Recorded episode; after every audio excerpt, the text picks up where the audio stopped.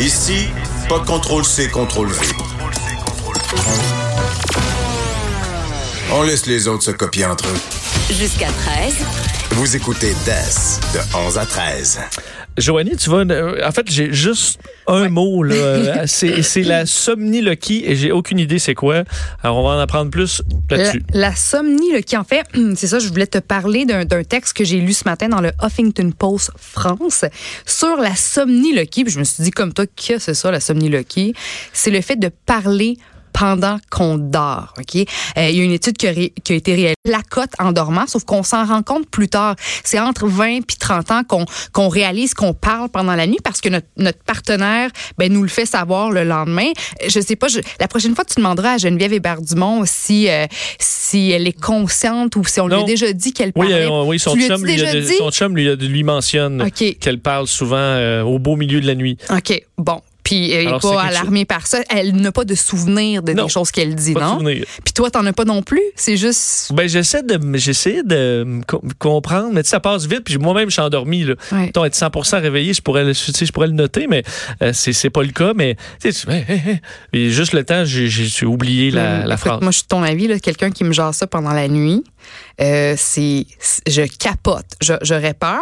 Mais bon, on comprend là, ça que dépend si tu fais juste. ou- puis tu te rendors après. Ouais. Mais, Mais- quelqu'un qui te sort une phrase plein volume en plein milieu de la nuit, c'est un peu stressant. Ben, c'est ça. Puis les somniloques, c'est ça, des conversations complexes, des monologues axés ou qui s'inspirent de je sais pas trop quel fait dans la vie, parce que ça, comme on l'a dit, ça n'a pas rapport avec la réalité ni tes souvenirs. Je trouve ça assez inquiétant. Mais de façon générale, faut pas s'en faire avec ça. On a tous des périodes dans la vie où on jaserait pendant le sommeil. Sauf que euh, si à 50 ans, par exemple, tu commences soudainement à parler la nuit de façon récurrente, puis si tu commences à le faire là à 50 ans, puis tu l'as jamais fait avant, ben là, faudrait que tu te poses des questions, puis il faudrait peut-être que tu aies consulté parce que ça pourrait être un signe annonciateur du, du euh, Parkinson ou d'une démence, euh, d'une démence quelconque. C'est ce que révèle le docteur Pelayo.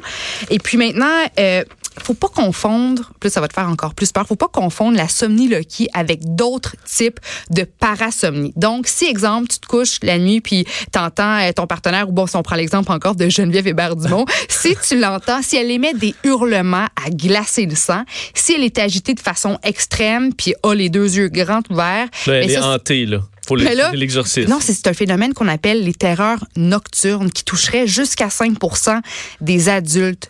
Donc, c'est des espèces de gros cauchemars, là, mais tu hurles. C'est pas juste un petit cri ou un- une petite réaction. là. Tu sais, la personne est agitée dans le lit, les deux yeux ouverts. Ouais, T'as vraiment l'impression qu'elle est possédée par ça un démon. Là. ça, c'est un cas de divorce. Ben, c'est un cas de divorce où tu l'amènes le lendemain matin à la première heure chez le J'ai fait docteur. une chambre, ouais, une chambre euh, insonorisée. Oui, insonorisée. Maintenant, je couche là, moi, je couche en haut. Envoie-le à l'asile. Euh, après ça, bon, si la personne à côté de vous gémit ou grogne la nuit, à chaque fois qu'elle expire, c'est pas un rêve érotique, ce serait un phénomène qui, qui s'appellerait la catatrénie, qui, euh, qui s'apparente à l'apnée du sommeil. Puis l'apnée du, so- du sommeil, si c'est pas traité, ça peut poser de sérieux problèmes. Mon père fait de l'apnée du sommeil, puis on s'en est rendu compte parce qu'il était toujours fatigué, parce que l'apnée du sommeil, ton cœur arrête de battre pendant quelques secondes. Oui, En fait, t'arrêtes, de respirer. Tu arrêtes de respirer, T'arrêtes de puis à un moment donné, respirer, ton ça. corps te réveille pour pouvoir respirer. Fait que Eh, tu prends un grand, oui. un grand respire. Mais ça fait que ton sommeil est jamais réparateur. Puis quand tu es fatigué, puis même déprimé le lendemain, ben c'est là que bon, tu vas chez le médecin, tu te fais, tu fais passer des tests, puis tu te poses quelques questions. On dit que les personnes qui souffrent d'un syndrome de stress post- post-traumatique euh, peuvent davantage parler ou euh, hurler pendant, pendant leur sommeil. On, dit aussi que les, la somniloquie, ça peut être un signe de stress, d'anxiété ou dépression. Puis tu sais, parfois, on est tellement euh, préoccupé par plein de choses. La vie va tellement vite. Des fois, on veut même pas s'avouer à soi-même qu'on est down, qu'on est déprimé. On veut même pas s'avouer qu'on a peut-être un problème de gestion du stress. Alors si votre partenaire, vous remarquez que, bon, il parle, il parle, il parle la nuit, ben, peut-être que le lendemain au café du matin, posez-lui la question, prenez son pouls, demandez-lui si ça va bien parce que ça pourrait être un signe de... de, de, de dépression. Là, bon, ça n'a pas rapport avec la somniloquie, mais j'ai en lisant sur le sommeil, j'ai aussi euh, lu sur la, la, paral- la paralysie du sommeil. Ouais, ça, c'est la pire affaire, en fait. Est-ce que ça, Euh, ça t'est déjà arrivé? euh, un- quel, euh, rapidement, c'est vraiment, c'est l'horreur. Écoute, tu peux pas pas. euh, D'être pris dans, prisonnier de son corps, incapable de bouger. Oui, ça toucherait entre 20 et 30% de la population. Quand tu subis une paralysie du sommeil, tu peux pas parler, tu peux pas bouger, puis tu as des hallucinations. Moi, mon ex-copain, il y a de ça plusieurs années, un matin, il s'était réveillé, puis il était blanc, là, il était livide, puis il m'a dit, Joanie, je sais pas qu'est-ce qui s'est passé, mais je- là, il a commencé à croire aux, aux esprits à partir de ce moment-là, parce qu'il disait, au beau milieu de la nuit, j'étais couché, puis là, un moment donné, je pouvais pas bouger, pas parler, puis j'ai vu une petite fille assise au bout de mon lit. Fait que là, on dit que la paralysie du sommeil, ça vient souvent avec des hallucinations. Là, mais tu t'imagines, t'es dans ton lit, tu es figé là, tu peux Ouais, tu rien peux faire, crier. tu vois, euh, tu vois euh, une, une personne ou Non, tu c'est le, t'hallucines. être c'est- prisonnier de son corps, c'est vraiment la, une des c'est- pires choses que, Ouais. que tu peux traverser. Oui, alors euh, oui, maintenant je veux, je, veux- je veux- parce que je, je dors pas très bien, mais je me j'ai jamais trop porté attention à si mon, mon copain parlait ou pas. Moi, apparemment, je Ben, parle un petit peu dans tu dors mon pas de la nuit. Mais non, mais, parlait, non, mais non, mais il fait des petits, non, mais il, fait des petits gémissements ici et là, mais on dirait que tu sais, je sais pas, là, j'écoute ma petite musique, puis en tout cas, mais là, je vais, je vais enlever mes écouteurs. Écoute du beat toute la nuit. ben, pas du beat, là, c'est des, des sons bin- binauraux pour Ah. Dans, dans mon sommeil, là, Vincent. Ça étouffe la, Mm. la, la sal, solmi, salminoki. La- s- s- s- euh, oui. On l'oublie facilement. oui, ça part, ça passe vite. Imagine dans cinq minutes, je me souviendrai plus de rien.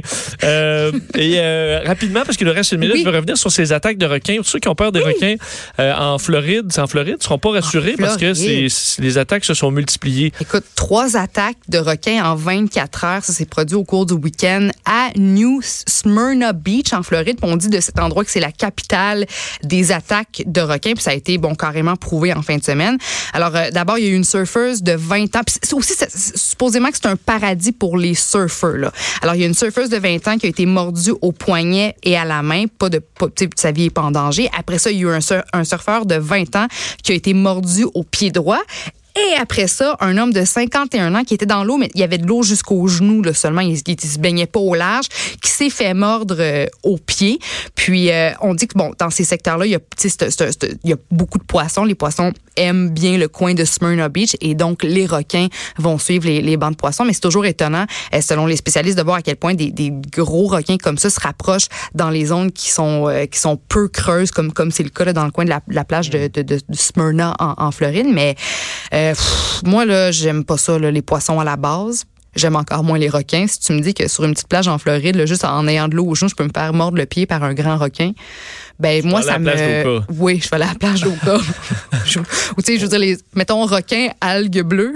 Je Tu vas prendre les je vais algues prendre bleues? les algues bleues, là. En fait, Puis je vais ouais. prendre l'é- l'éruption cutanée qui, qui, Qui vient avec, qui vient sans avec aucun après. problème. Exact. Pire, tu prendras des antibiotiques au moins. Euh, merci, Joanie. Mais merci à On toi. se reparle demain dans quelques instants. On a parlé tantôt. C'est Geneviève Peterson qui arrive. On se reparle. Ben, comme je le dis, là, bonne soirée.